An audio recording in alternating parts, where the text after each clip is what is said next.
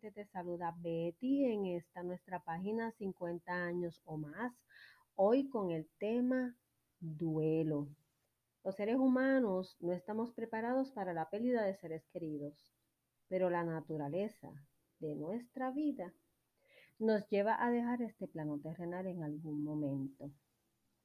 La pérdida de cualquier persona en nuestro entorno conlleva a cambios no importando cuán cerca o lejos esté.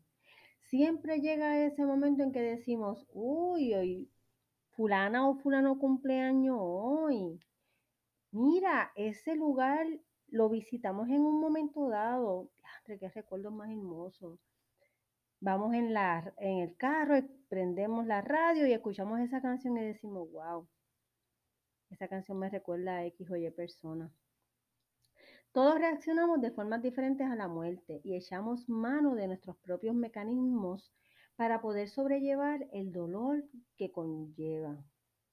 Con el paso del tiempo, la mayoría de las personas se recuperan de la pérdida contando con el apoyo de sus personas a su alrededor, con libros u otras técnicas, y también por sus hábitos saludables.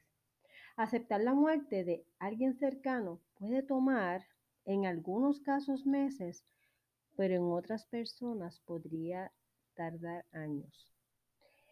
Si tomamos en cuenta que la mayoría puede superar la pérdida y continuar sus vidas, nos damos cuenta que los seres humanos, por naturaleza, tenemos una gran capacidad de resiliencia pero algunas personas lamentablemente lidian con el duelo por más tiempo y se sienten incapaces de llevar a cabo sus actividades cotidianas. En un principio, el duelo conlleva momentos críticos que se repiten dos o tres veces al día asociados a esos recuerdos y más cuando estamos en la soledad, que es cuando más ¿verdad? A estar no solo recordamos momentos en específico. Eh, nos ataca mucho, ¿verdad? ese diálogo que no tenemos con esa persona que se nos fue, esa llamada telefónica que esperábamos a cierta hora, el compartir cierto momento, ¿verdad? La cena, el desayuno, en la oficina, si es un compañero de trabajo, ese familiar en una actividad de Navidad, Día de Madre, Padre, e, el cumpleaños de una persona en la familia y que no llegue ese, ese ser fallecido. En realidad, cualquier circunstancia no prevista, ¿verdad? Eh, que no está a nuestro alcance, nos puede desencadenar un episodio de tristeza y a veces un poquito crítico. En algunos casos, una relación difícil con la persona fallecida puede añadir otra dimensión al proceso del duelo. Se podría necesitar reflexionar por algún tiempo antes de lograr mirar la relación que hubo con nuevos ojos y acostumbrarse a la pérdida. Estas personas podrían pasar por otro tipo de duelo, quizás un poco más duradero o complicado. Y cuando hablo de esto, me refiero a cuando tuviste una persona a tu lado que era agresiva, que la relación no era buena, o que pasó por una enfermedad y no estuviste presente, o que fue un momento donde había pasado un lapso de tiempo que no se habían comunicado y pues la persona fallece, ya sea un accidente o una enfermedad catastrófica, y no pudiste compartir ahí, ahí ese, ese proceso, ese, ese, ese sentimiento, ese momento es más difícil, pues, por no haber estado por la relación que haya. Pero no importando esa relación o lo que pasó en aquel momento, por lo general las emociones predominantes que, casi siempre están presentes al momento de un duelo es la angustia, la pena, tristeza, desesperación o impotencia, ira, vacío y soledad. Estos sentimientos irán mitigando según van pasando el, el tiempo, excepcionalmente al principio y más frecuentemente después. Aparecerán fugaces momentos de aceptación y esperanza, así como otros de serenidad, en los que se tendrá la certeza de que todo va a estar mejor. Así somos los seres humanos, ¿verdad? Nos vamos a ir adaptando y acostumbrando. Podemos también ver la pérdida como parte natural de la vida, pero aún así nos puede embargar ese, ¿verdad? No podemos embargar ese golpe y esa confusión que se genera al momento de conocer la pérdida. Puede dar eh, lugar, ¿verdad?, a, largos periodos de tristezas y de depresión. Para trabajar el desapego, la aceptación y la sumisión al destino que sirven de ayuda, los, ¿verdad? los seres humanos buscamos ayuda inmediata. Y entre esos está, pues, darnos un, un poquito una caminata, ese tiempo solos o solas, ese momento de, de conectar con la naturaleza, escuchar el sonido que nos brinda la creación, ¿verdad? En ese momento de inmediato. Debido a los momentos delicados, es necesario prestar mucha atención y especial a las necesidades de nuestro cuerpo. Muchas veces cuando recibimos la noticia del fallecimiento de un ser querido, a medida que van pasando los días dejamos de alimentarnos y de hidratarnos. Y si hacemos eso, podemos llevar nuestro cuerpo a otra situación más complicada. Entonces tendríamos nuestra situación física y nuestra situación emocional. Así que ojo con esta situación. Como hemos mencionado antes, el tiempo sana las heridas. Y puede ser útil reconocer el dolor que sientes y tomar medidas para recuperarte. Buscar ayuda no significa que eres débil. ¿Qué hacer para aliviar ese sentimiento de pérdida en un principio, ¿verdad? Que estábamos hablando, porque está el momento del impacto y está el momento en que van pasando los días. Y ya entonces, pues ahí podemos participar de esos rituales o esos actos fúnebres o quizás tradiciones que se realizan, ¿verdad? Porque dependiendo tu religión y tus creencias y tu cultura es lo que se realiza. Reunirse durante los primeros días para honrar a esa persona que falleció. La simple presencia de otras personas que uno sabía o sabe que apreciaban a ese ser que partió, para nosotros que estamos en vida, que somos sus más allegados, es bien reconfortante. Expresar y liberar, liberar tus emociones. Exprésate. Si así lo deseas, liberas esas emociones. No contengas el llanto. Mira, si sientes ganas de llorar, llora. Alivia tu alma. No te preocupes si escuchar determinadas canciones o hacer determinadas cosas se convierten en parte de ese proceso del dolor. Porque te traes recuerdos de esa persona que perdiste, pues claro, es muy normal. Así que haz el proceso. Tómate ese tiempo. Trabaja la calma interior y la quietud mental también. Tomar conciencia de que en este estado de ánimo caótico se entremezclan infinidad de pensamientos y de diferentes, de diferentes procedencias es también parte del proceso. Recuerda que no estamos solas ni estamos solos, hay otras personas a nuestro alrededor que también nos pueden ayudar al proceso o nos pueden echar hacia atrás o mantenerlos en el medio. Ajustar las necesidades físicas y psicológicas. Recuerda siempre hablar desde la sinceridad sobre el tema cuando puedas. A algunas personas le hace bien contar esa historia de la pérdida o hablar acerca de sus sentimientos. Busca manera de expresar tus emociones y pensamientos. Comienza a escribir quizás un libro, un diario, Quizás este, le puedes pedir perdón a esa persona si es que te sientes que necesitas darle ese perdón. Como, como sea esa parte íntima entre la persona que falleció y tú. Hay otras técnicas bien interesantes. Hay personas que escriben una carta y en esa carta le expresan todo. Y entonces esa es una conexión entre la persona fallecida y uno mismo. Y después que haces esa carta, la puedes guardar, la puedes enterrar y hasta la puedes quemar.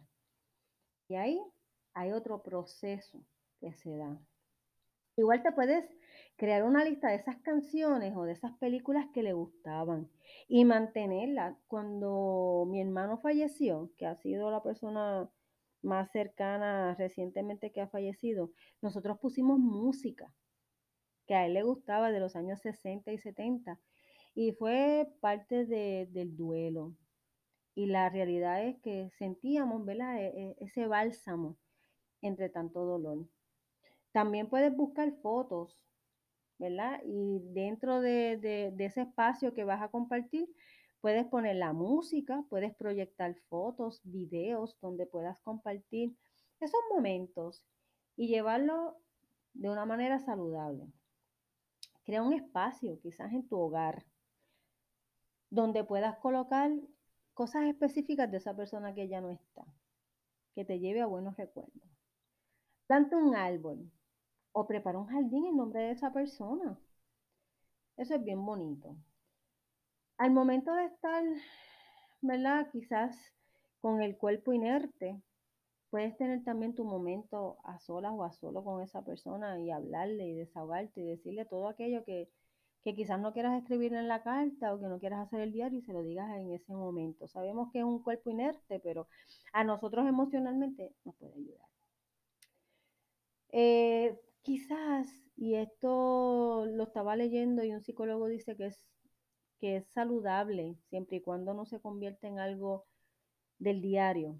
Quizás te puedes poner una prenda de esa persona, usar su perfume, buscar una fotografía y darle un beso y mirar, contemplar, ¿verdad? E, e, esa persona que ya no va a estar con nosotros. Compartir anécdotas de todo tipo. En algunos casos, recordar momentos graciosos nos pueden ayudar a bajar tensiones. Y eso fue una de las cosas que hicimos, porque mi hermano estaba lleno de una caja de aventuras y anécdotas para contar. Y, y esa noche, ¿verdad? Pues tuvimos una sola noche la pasamos entre el dolor y todo, bajamos tensiones con esas cosas, entre la música, las fotografías y, recordando todas esas cosas. Ya luego, pues, en nuestro caso, nosotros cogimos un día después de haber pasado todo eh, ese momento fuerte que fue estar con la familia y todo. Ya luego de varios días, casi una semana, nos sentamos y volvimos a poner su música y nos sentamos a hablar a, celebrar su vida. Fue un momento bien especial, un momento hermoso. Lo acuerdo y, y me emociono, me perdonan, pero fue bien bonito, a pesar de todo. En esos primeros días o meses, una persona no tiene ganas de hablar, también es parte de. Si esa persona que está aquí no ha hablado nada de la partida de ese ser que tanto amado, vamos a darle ese espacio también es normal. Ya luego tendríamos que ver si ese silencio podría afectarle o no. Pero en este momento, si esa persona no quiere hablar, se quiere mantener callada o callado, démosle ese espacio. Ten presente que todas estas alternativas deben ir dirigidas de manera saludable. ¿Ok? Es un golpe bien fuerte, la pérdida de un ser amado, de un ser querido. ¿Ok? Pero encontré entre mis lecturas que desde eh, en el 1969 el campo de la psicología presentó una teoría de cinco fases del duelo que fue desarrollada por la psiquiatra suizo-estadounidense Elizabeth Kubler-Ross, pero que al pasar del tiempo nos deja también saber que no todo es escalonado ni trabajado de la misma manera. Pero según este estudio realizado en el 1969, les presento estas cinco etapas. Está la primera etapa que es la negación. Ese es el momento eh, del choque, ¿verdad?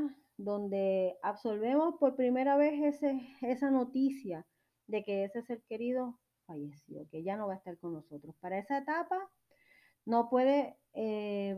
Haber un momento más impactante. Pero también tenemos que ver que no es para siempre.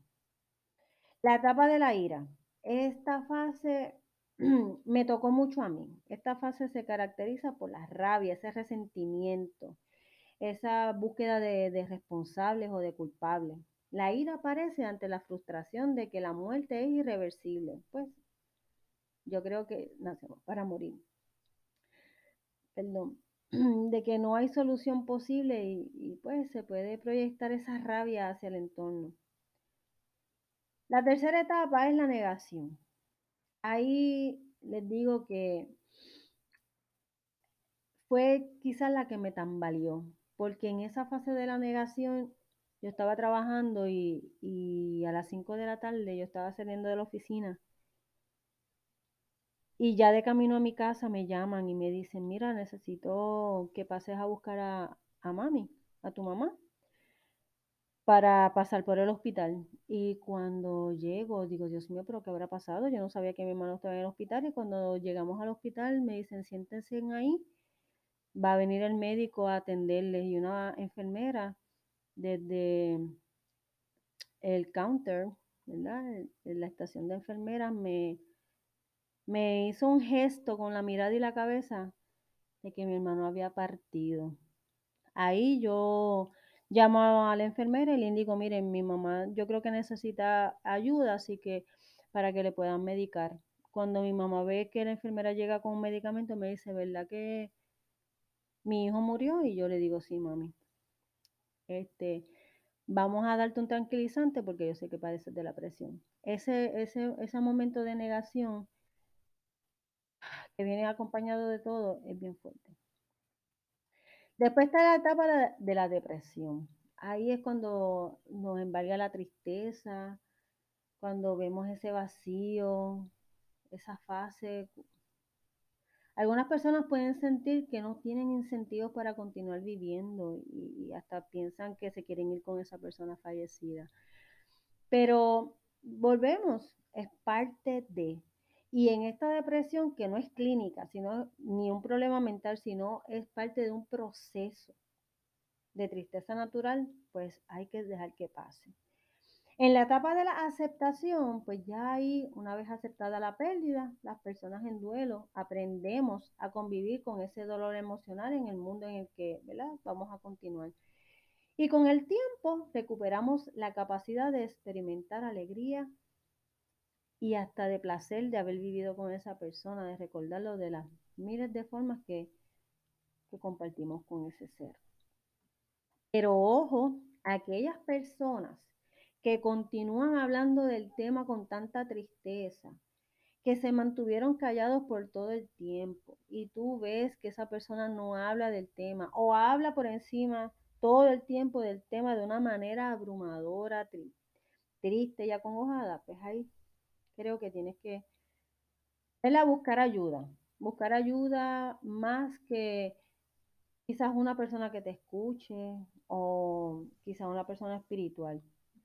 Entiendo que debe ser dirigido basado en las lecturas que realicé para este podcast con un psicólogo para que le pueda brindar ese espacio de ayuda.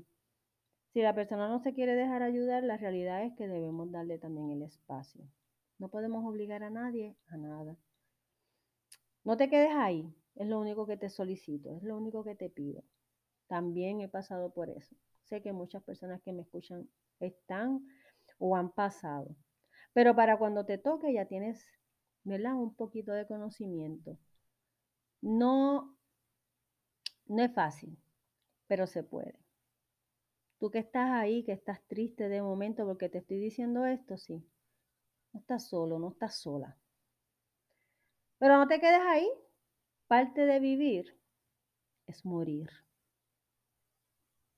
Esa es parte de la naturaleza.